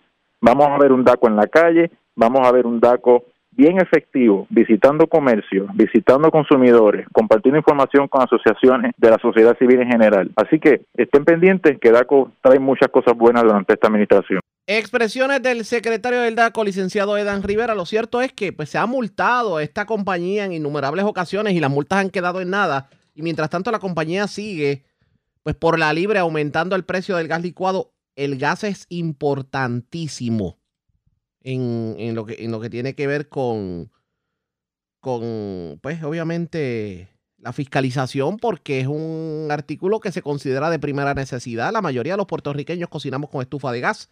Los comercios, los restaurantes dependen del gas para sus estufas. Eh, ¿Qué va a terminar ocurriendo? ¿De alguna manera se le pondrá el cascabel al gato? Ustedes pendientes a la red informativa. Presentamos las condiciones del tiempo para hoy. Para esta tarde se esperan condiciones del tiempo estables, informó el Servicio Nacional de Meteorología en San Juan. Hay riesgo alto de corrientes marinas en las playas del norte de la isla Grande de Puerto Rico, Culebra y las Islas Vírgenes. Los operadores de embarcaciones pequeñas deben ejercer precaución ante el riesgo alto de corrientes marinas. Hay olas rompientes entre 8 a 11 pies. El oleaje en el Atlántico está entre 4 a 6 pies. En el Caribe está entre 2 a 6 pies. Las temperaturas en la noche deben alcanzar los bajos 60 grados. La red le informa. Señores, regresamos a la red le informa. Somos el noticiero estelar de la red informativa edición de hoy jueves. Gracias por compartir con nosotros. Ya escuchamos al secretario del DACO hablando sobre la situación del gas licuado, pero no es la primera vez que esto ocurre. Y ya la ciudadanía no puede más, sobre todo porque se encuentran a veces atados a la hora de hacer reclamos. No solamente aplica para el gas. Hemos visto aumentos en la gasolina que a veces no los entendemos. Y yo tengo en línea telefónica a la nueva presidenta de la Comisión de Asuntos al Consumidor de la Cámara de Representantes, la representante Estrella Martínez, para el que no lo sepa, representante de Ay Bonito, Santa Isabel eh, y toda la zona centro-sur de, sur de Puerto Rico. Vamos a hablar con ella sobre el particular, sobre los temas que tienen que ver con el consumidor. Saludos, buenas tardes, bienvenida a la red informativa gracias por la oportunidad de dirigirme a todos ustedes. Y gracias por compartir con nosotros. Bueno, una comisión... Me faltó, importante, me faltó los pueblos de Juana Díaz, Salinas y Santa Isabel. Tengo que incluir... Son cinco pueblos son, son cinco, y tengo, y tengo, que incluirlo. Obviamente uno, uno, uno las reconoce por, por los, los pueblos de la montaña, pero sí, sí, obviamente Salinas, Santa Isabel, Juana Díaz. Estamos hablando... Tenemos costa también.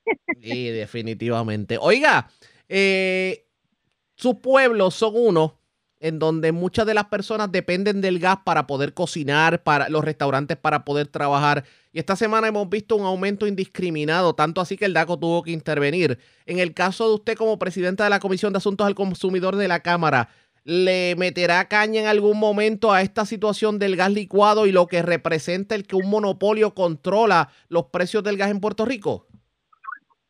Estamos preocupados con ese aumento de precios que está surgiendo a nuestra ciudadanía en artículos, como muy bien dice, de primera necesidad y súper importante para nuestra gente de nuestro pueblo y de nuestra región.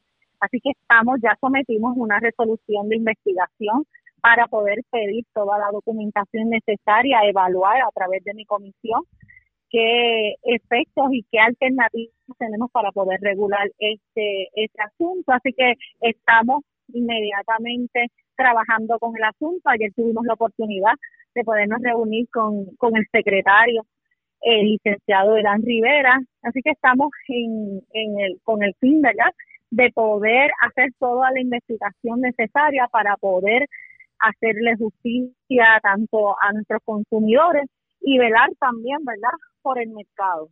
Representante, que garanticen a nuestros ciudadanos unos precios razonables. Definitivamente. Representante, ¿qué cosas discutió con el secretario? Cuénteme. Pues discutimos la, la, la agencia, discutimos las resoluciones que ya la, le, le pusimos sobre aviso, que ya tenemos estas resoluciones corriendo, que próximamente estaremos citándolos y, y, y solicitándoles información de parte de la agencia para poder escuchar todas las partes y hacer realmente un análisis eh, completo. Y, y también hablamos sobre los recursos que tiene la agencia la, y la bueno hablamos de todo lo que podríamos entender que nos pueda ser favorable verdad para poder arrancar lo que es nuestras investigaciones y, y trabajar en, en coordinación y en apoyo verdad para poder fiscalizar como debe ser. Definitivamente, pero en este caso me imagino que también van a evaluar la posibilidad de legislación que ayude a los consumidores para evitar estos aumentos así que de momento salen de la nada. Esa es nuestra primordial este fin, ¿verdad? Evaluar qué herramientas tiene tanto el Departamento de Asuntos del Consumidor y qué legislación es necesaria para poder garantizar un precio justo a nuestros a nuestros consumidores. Pero a como usted ve la cosa al momento, ¿no le parece justo el aumento al precio del gas? Eh, Estrella Martínez, representante como del Distrito 27, no está a favor de este aumento y por eso estamos sometiendo esta investigación. Aparte del gas, ¿hay algo en cuanto a lo que tiene que ver con, con lo que el pueblo necesita que le preocupe en cuanto a a costos se refiere y que amerita investigación por parte de usted y su comisión? Sí, ya trabajamos también con lo que es el aumento de la gasolina, también este, sometimos una resolución de investigación. También estamos trabajando en una investigación sobre seguros, los seguros que están en aumento, eh, que el 2018, luego de un año, solo un año, del huracán Irma y María, eh, las aseguradoras aumentaron el 50%, más del 50% de sus primas y limitaron muchas de las garantías a nuestra gente. Así que estamos enfocados en hacerle justicia a nuestros consumidores y hacer las investigaciones y, los proyectos pertinentes para poder eh, sacar la cara por nuestra Ya que trajo el tema de las aseguradoras, ¿le consta o por lo menos tiene información preliminar que apunte a que las aseguradoras dejaron a mucha gente en el limbo en cuanto a las reclamaciones por daños en medio del, del huracán María?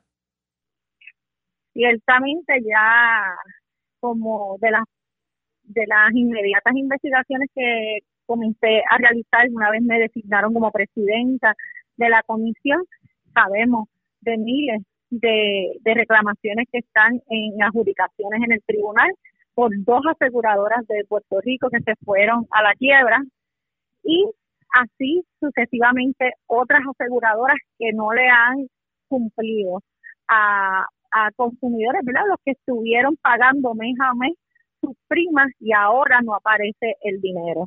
Así que lamentamos esta situación. Ayer, como les dije, sometimos un, un plan integral de diferentes comisiones que vamos a estar trabajando con todo lo que respecta a lo que son las emergencias en Puerto Rico y ciertamente las, las aseguradoras están en ese plan para poder fiscalizarlo y realizar las medidas necesarias para garantizarle a nuestra gente que se cumpla con los acuerdos que se establecen cuando este, adquieren, adquieren un seguro. ¿Usted entiende que verdaderamente el DACO puede fiscalizar todo esto?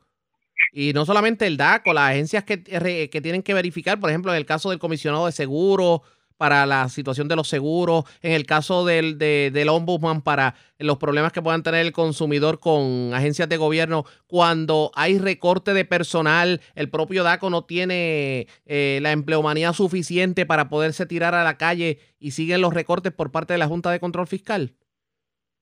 Eso es parte de la investigación que estamos analizando y si hay que hacer recomendaciones, estaremos emitiéndola una vez termine terminemos de, recopilar toda la información y poder escuchar todas las partes. Voy a dejar a un lado la Comisión de Asuntos al Consumidor voy a su distrito.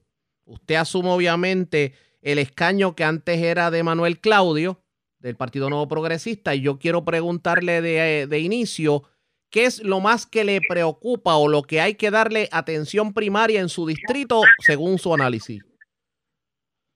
Ciertamente, este, la infraestructura, tanto de agua como de, energía eléctrica, nuestra, nuestra zona está sufriendo mucho por la falta de abasto del agua y al igual que de energía eléctrica, obviamente, ¿verdad? Este, al no haber luz, muchas de nuestras áreas pues no cuentan con, se va el agua, así que es lo primordial en nuestra área para realmente eh, establecer un plan de desarrollo, que es lo que estamos encaminados. Esa es una de nuestras primeras prioridades, lo que son las carreteras, las escuelas que próximamente se está discutiendo si van a comenzar, las escuelas de mi área todavía no están, no están en, en una infraestructura adecuada para recibir a nuestros estudiantes. Eh, tenemos eh, o sea, un sinnúmero de, de, razones por las cuales hay que estar fiscalizando, hay que estar pendiente. De hecho, voy a presidir también la Comisión de Desarrollo y Fiscalización de los fondos públicos precisamente por eso por esta misma situación. Hemos visto cómo se habla de millones de dólares que están destinados a nuestro distrito y no los vemos llegar. No los vemos llegar así que tenemos que estar pendientes. Quién los tiene dónde están quién a quién hay que, que que, ¿verdad? Decirle que lleguen ya a esos fondos porque el pueblo a más de tres años ya de lo que son los, fenómenos atmosféricos que nos han impactado, no aguanta más. Definitivamente. Eh, representante, gracias por haber compartido con nosotros. Buenas tardes. Gracias, siempre a sus Como siempre, la representante Estrella Martínez, y eh, ella pues sometió una investigación precisamente por lo que tiene que ver con el asunto de los aumentos en, el, en la el servicio del gas, en el gas licuado, la compra del gas. Hay que ver qué resultado tendrá esa investigación, aunque hay muchos que dicen, ¿para qué otra investigación si ya es de todo sabido cuál es la causa de los aumentos? Y es el monopolio que precisamente hay en Puerto Rico con este servicio que parecería este monopolio que se siente, digamos, intocable a la hora de ser fiscalizado por las agencias de gobierno. ¿Qué ocurrirá pendientes a la red informativa? La red le informa. A la pausa, regresamos con más en esta edición de hoy jueves del Noticiero Estelar de la red informativa. La red le informa. Señores, regresamos a la red le informa. Somos el Noticiero Estelar de la red informativa. Gracias por compartir con nosotros, tal y como le habíamos adelantado. Hoy los bomberos se tiraron a la calle en una manifestación reclamando eh, que no se le quiten los 125 dólares de aumento que han estado cobrando desde el pasado mes de julio. Y ahora resulta que no los van a cobrar porque la Junta de Control Fiscal simplemente dijo que el gobierno tiene que conseguir el dinero de otro lado y no hay el dinero para pagárselo. ¿Qué ocurrió en medio de la manifestación? Vamos a escuchar. Un acto histórico en, el reconocimiento que debe tener el gobierno para la gente que está dando cara a la, pandemia del coronavirus, para la gente que da cara cada vez que tenemos un incendio, para la gente que da cara día tras día cuando viene la tormenta, para la gente que da cara día tras día cuando tiembla la tierra, cada vez que se suscita una emergencia en este país, están los bomberos listos, aún sin equipo, aún sin, uniforme. Los, los bomberos continúan dándole servicio a nuestro país día tras día por el, por el amor a nuestro pueblo y el sentido que tenemos de servidores públicos. Sin embargo, el gobierno de Puerto Rico, en vez de reconocer esa- esas acciones heroicas de nuestra gente, de, la gente que componen este honroso cuerpo de damas y caballeros que quieren a Puerto Rico, el gobierno los paga bajándolo el salario en vez de incrementarlo. Hoy nosotros estamos aquí frente a, este- a esta Casa de las Leyes pidiendo justicia, no solamente justicia salarial, sino reconocimiento a la labor que realizan estos hombres y, y estas mujeres que trabajan para este cuerpo. Nosotros le pedimos al, al nuevo presidente del Senado, al nuevo presidente de la Cámara de Representantes, a todos los legisladores de todos los partidos, que se unan para ayudar a la gente que le sirve al país de verdad. Hoy, hoy y ayer, ayer estuve reunido en la fortaleza con la secretaria de, con la secretaria de la gobernación. Di- le digo, secretaria, ¿cuándo vamos a resolver el problema que tienen los bomberos de la ley de ajuste salarial? Me dijo, puede ser hoy, puede ser mañana, puede ser después. Esa no es la respuesta que nosotros queremos. Nosotros queremos que nos digan cuándo es que se va a arreglar eso, cuándo van a devolverle los chavos los bomberos y cuándo van a hacerle justicia en, la compra de- de- del equipo que necesitamos. Así que yo le pido, le doy las gracias a cada uno de ustedes. Le digo que vamos a estar militantes hasta que esto se resuelva. Hoy, de aquí a unos minutos, vamos a salir para Fortaleza. Mientras tanto, vamos a seguir dando vueltas aquí y quemando un poco la zona del zapato, pidiendo justicia.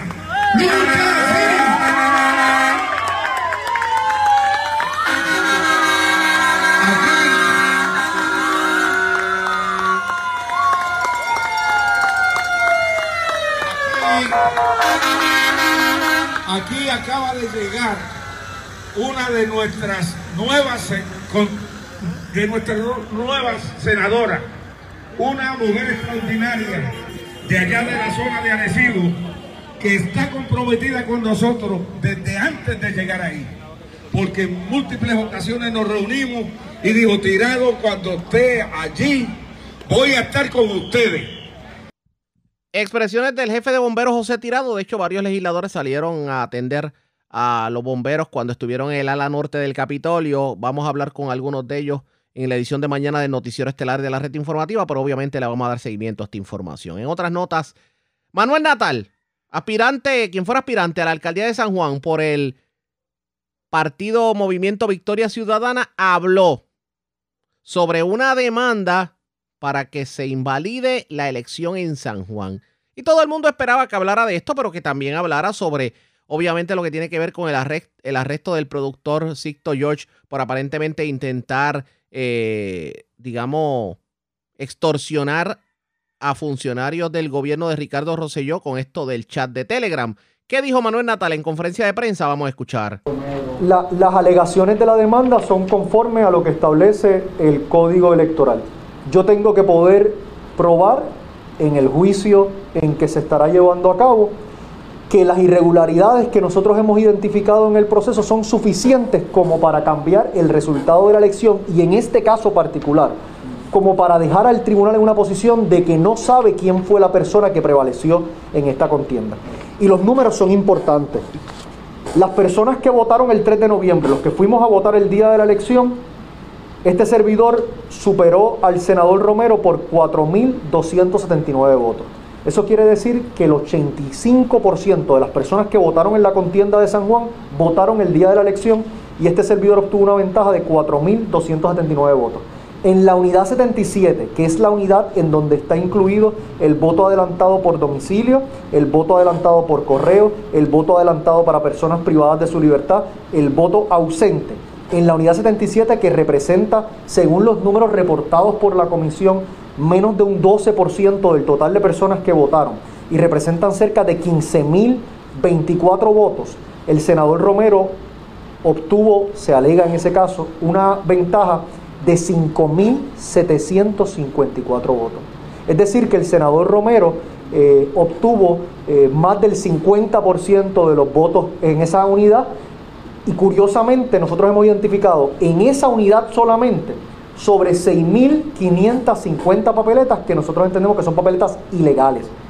Eso evidentemente tendría el efecto de cambiar el resultado de la elección. Claro, la particularidad de esta situación, que es distinto a otros casos, como lo que ocurrió, por ejemplo, en la elección de Granados Navedos y de Héctor Luis Acevedo. En aquel caso, se trataba de unas personas por nombre y apellido que habían sido excluidas de su derecho a votar o que habían votado a pesar de que no tenían derecho para hacerlo. Por lo tanto, uno sabía que Juan Pérez votó de forma ilegal y uno podía sentar a Juan Pérez bajo juramento y decirle, Juan Pérez, ¿por quién usted votó? Y de acuerdo a eso, se eliminaba ese voto. En este caso, usted no puede hacer eso, porque tiene miles de papeletas por encima de los electores, así que no habría ningún Juan Pérez que sentara a preguntarle porque no sabe a quién le pertenecen.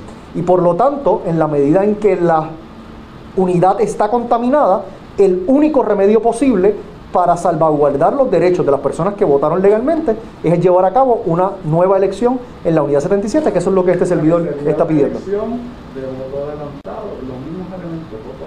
Solamente en la unidad 77. Porque nosotros lo que queremos es ser justos con las personas que votaron de forma legal en esa unidad. No nos parece adecuado que porque alguien haya actuado de forma ilegal, en este caso a razón de miles de papeletas por encima de las personas que aparecen firmando, no nos parece justo que se eche a la borda eh, ¿verdad?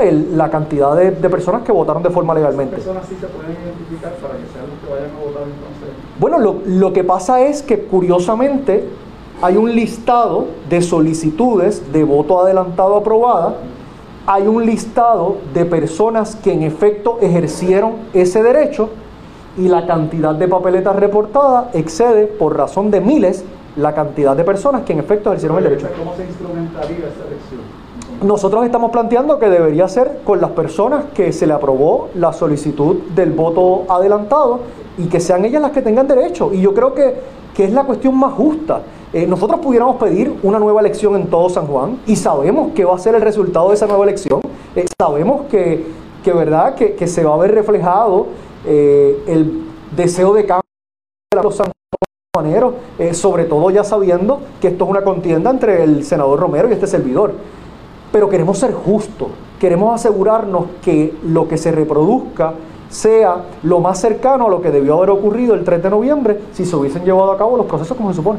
En la demanda usted plantea que el, total de papeletas en exceso son 1.487, ¿verdad? Sin, sin embargo, alega igualmente que las ilegales son 6.593. Sí. Este, ¿Cómo, ¿Cómo ustedes llegaron a, Muy bien, pues mira, durante el transcurso del escrutinio general, se identificó temprano en el proceso de escrutinio que había un problema de exceso de papeletas. Eso se sabía desde el principio. Cuando veías que los reportes iniciales en noche del evento excedían inclusive la cantidad de personas que habían solicitado el voto adelantado y se le había autorizado. O sea que en el escenario en donde el 100% de las personas que solicitaron el voto adelantado y se le aprobó ejercieron el voto, que eso es un escenario que no es cierto.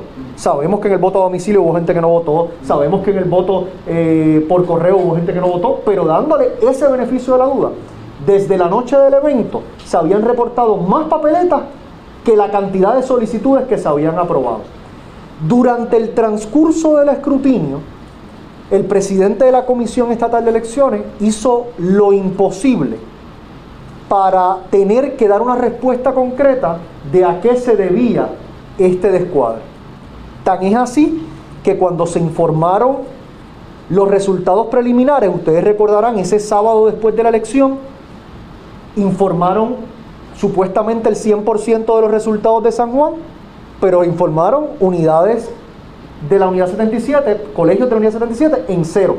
¿Por qué hicieron eso? Porque las, porque las actas no le cuadraban. No le cuadraban desde el día de la elección, desde la certificación preliminar. ¿Y qué ellos decidieron en ese momento? Patear la lata. Esto lo resolvemos en el escrutinio general. En el escrutinio general no encontraron respuesta para esto y que decidieron el 28 o 29 de diciembre. Esto lo resolvemos en enero. Por lo tanto, el primer número de la cantidad de papeletas ilegales a nivel municipal varía de los distintos informes que se hicieron durante el transcurso del escrutinio general. Informes que se hicieron con balance electoral.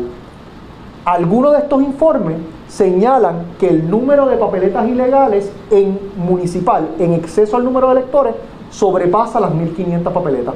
Otros de esos informes establecían que sobrepasaban las 3.000, 4.000 papeletas.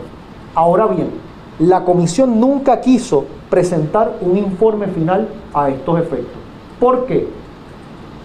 Porque esa es la evidencia prima facie de que aquí hay una ilegalidad y que la Comisión Estatal de Elecciones certificó unos resultados que le consta que no podían ser correctos porque tenían solamente en la unidad 77 en lo que concierne a la papeleta municipal, porque esto se extiende a la papeleta municipal, a la estatal, a la legislativa, a la plebiscitaria, y que no es solamente de San Juan. Esto se extiende en todo Puerto Rico, claro.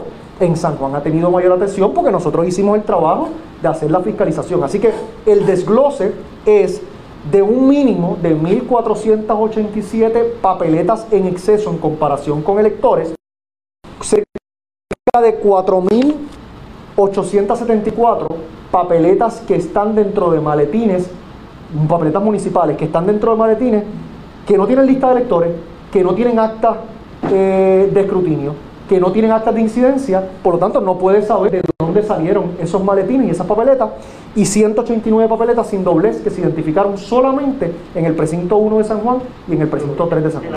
Declaraciones de Manuel Natal, él insiste en que Miguel Romero no es el alcalde en propiedad, o sea, no es el alcalde legal de San Juan. ¿Qué terminará ocurriendo con esto? Pendientes a la red informativa. La red le A la pausa, regresamos a la parte final del noticiero estelar de la red informativa. La red le informa. Señores, regresamos esta vez a la parte final del noticiero estelar de la red informativa de Puerto Rico. ¿Cómo está Estados Unidos? ¿Cómo está el mundo a esta hora de la tarde? Vamos con DN que nos tiene un resumen completo sobre lo más importante acontecido en el ámbito nacional e internacional. En Estados Unidos, enero ya es el mes más mortífero desde el inicio de la pandemia, ya que se han perdido al menos 80.000 vidas por el coronavirus. El martes, el presidente Biden tomó nuevas medidas para impulsar la distribución de las vacunas contra la COVID-19 en el país, incluida la compra de 200 millones de dosis más, la mitad de ellas de Moderna y la otra mitad de Pfizer BioNTech. También se incrementarán los suministros semanales de vacunas destinadas a los estados y las tribus del país. Funcionarios del gobierno de Biden retractaron la la declaración que hizo el presidente a principios de esta semana de que todos los estadounidenses que quieran vacunarse podrán hacerlo antes de que termine junio. En su lugar, se determinó que es más probable que puedan recibir la inyección antes de que termine el mes de septiembre. Estas fueron las palabras expresadas por Biden en su discurso del martes. La cruda verdad es que nos llevará meses poder vacunar a la mayoría de los estadounidenses. Meses. En los próximos meses, las mascarillas serán nuestra mejor defensa contra la COVID-19 no las vacunas. Los Centros para el Control y la Prevención de Enfermedades anunciaron que los centros educativos podrán reanudar las clases presenciales de manera segura si se toman las precauciones necesarias como el uso de mascarilla y el distanciamiento social. Además, el organismo declaró que las autoridades locales deben imponer restricciones más estrictas en otros aspectos de la comunidad, como la posibilidad de reunirse a comer en espacios cerrados para mantener baja la tasa general de contagios. En noticias internacionales, el Reino Unido ha superado las 100.000 muertes por coronavirus, lo que representa la quinta cifra de muertes más alta del mundo. El primer ministro Boris Johnson se dirigió a la nación en un discurso para acentuar el trágico hito. Lamento profundamente cada vida perdida y, por supuesto, como primer ministro, asumo toda la responsabilidad de todas las decisiones que ha tomado el gobierno.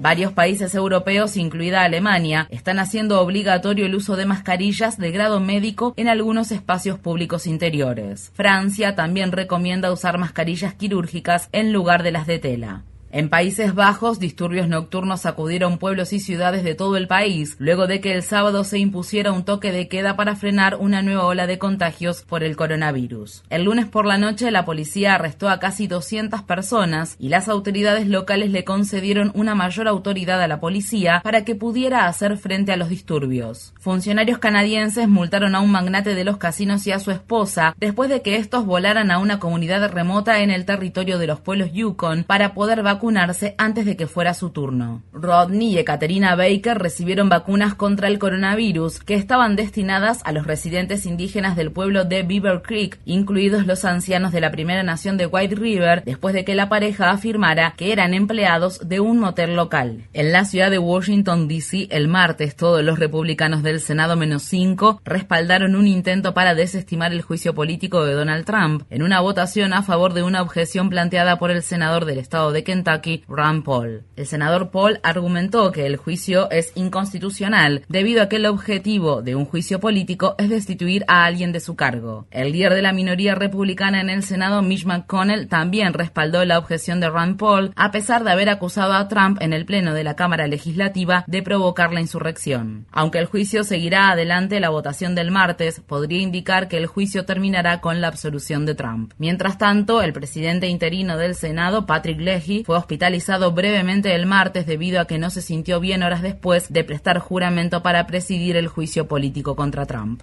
El presidente Biden firmó el martes cuatro órdenes ejecutivas destinadas a abordar las desigualdades raciales. Una orden exige que el Departamento de Justicia ponga fin al uso de prisiones privadas. Como senador, Biden fue el autor del proyecto de ley contra el crimen promulgado en 1994, que intensificó el encarcelamiento masivo y afectó de manera desproporcionada a las comunidades de color. Sin embargo, durante su campaña electoral y tras enfrentar mucha presión y escrutinio público, Biden admitió de haber apoyado esas políticas. Activistas en defensa de los derechos de los inmigrantes están pidiendo a Biden que también acabe con el uso de cárceles privadas de inmigración. Asimismo, otra de las órdenes ejecutivas exige al Departamento de Vivienda y Desarrollo Urbano que rectifique las políticas federales de vivienda que son racialmente discriminatorias. Otras dos órdenes de Biden se comprometen a respetar y reforzar la soberanía tribal y a combatir la xenofobia contra los asiáticos estadounidenses. El presidente Biden también está priorizando la justicia racial como parte de su plan para combatir la crisis del cambio climático. Este miércoles el presidente estadounidense anunciará medidas importantes como una moratoria sobre las nuevas licitaciones de petróleo y gas en tierras de propiedad pública, medidas para reducir las emisiones de carbono y la dependencia del país a los combustibles fósiles y la inversión de fondos federales en las comunidades de color y otros grupos más vulnerables a la contaminación y al impacto del cambio climático. Para más información sobre el plan climático de Biden, vea nuestra entrevista con Virginie Prakash, la directora ejecutiva de Sunrise Movement, en nuestro sitio web democracynow.org/es.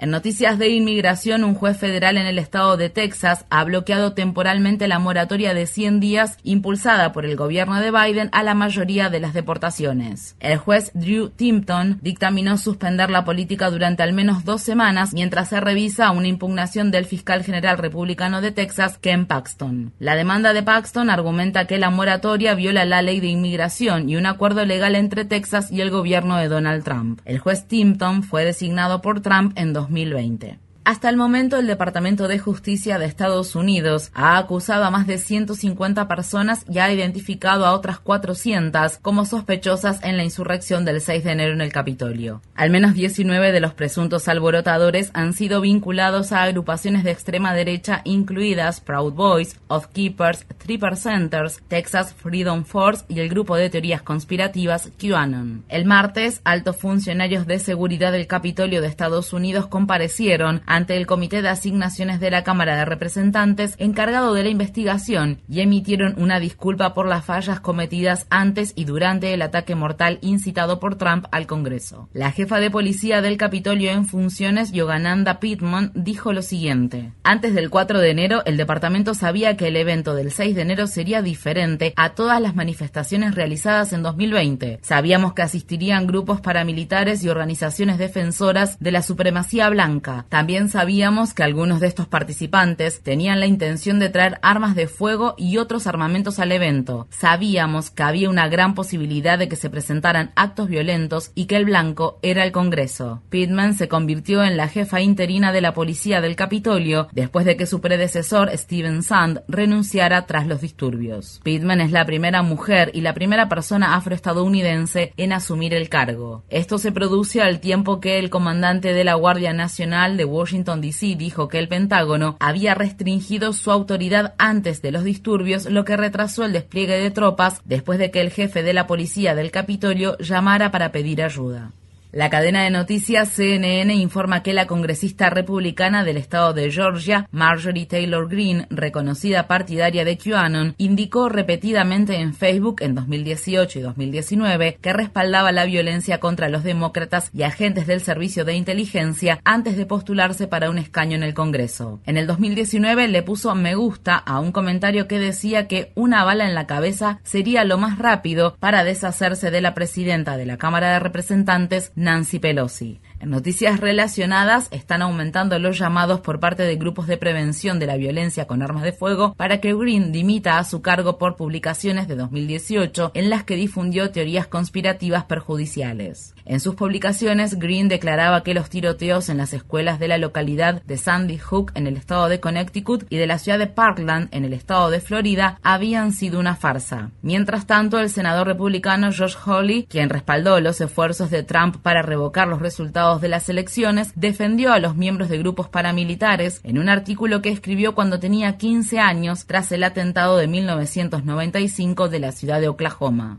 El secretario general de Naciones Unidas, Antonio Guterres, está instando a una movilización mundial para detener la propagación del neonazismo y de la supremacía blanca, que según él ha aumentado durante la pandemia de la COVID-19. Guterres habló en la conmemoración de Naciones Unidas de las víctimas del Holocausto. El miércoles se cumplieron 76 años desde la liberación del campo de concentración de Auschwitz-Birkenau.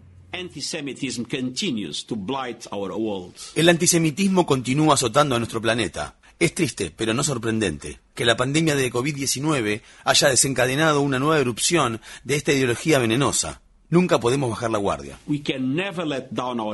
El martes, el Senado de Estados Unidos confirmó a Tony Blinken como secretario de Estado en una votación de 78 contra 22. Blinken ha dicho que priorizará el multilateralismo y durante su audiencia de confirmación sugirió que Estados Unidos está abierto a reincorporarse al acuerdo nuclear con Irán. Blinken también ha prometido tomar una postura más firme contra Rusia y continuar con el enfoque de línea dura con respecto a China y Venezuela. En otras noticias del Departamento de Estado de Estados Unidos. Un portavoz dijo que el organismo está revisando la designación de los rebeldes hutíes de Yemen como grupo terrorista por parte del gobierno de Donald Trump. El lunes, el Departamento del Tesoro anunció que autorizará transacciones financieras con los hutíes durante el próximo mes, después de que Naciones Unidas y grupos de ayuda humanitaria advirtieran que la medida privaría a los yemeníes de ayuda indispensable y de transacciones esenciales. Richard Mills, el embajador interino de Estados Unidos ante Naciones Unidas, dijo que el gobierno de Biden restablecerá las relaciones diplomáticas con la autoridad palestina y volverá a otorgar ayuda a los palestinos, que fue suspendida durante la presidencia de Trump. Mills también dijo que Estados Unidos continuará apoyando una solución de dos estados, aunque muchos expertos regionales progresistas se oponen a la estrategia, pues argumentan que ya no es viable. En noticias relacionadas, el presidente palestino Mahmoud Abbas anunció a principios de enero que este año se celebrarán elecciones parlamentarias y presidenciales en el país, las primeras elecciones en los territorios ocupados en 15 años. Los analistas dicen que la medida es un guiño para establecer negociaciones con el nuevo gobierno de Biden.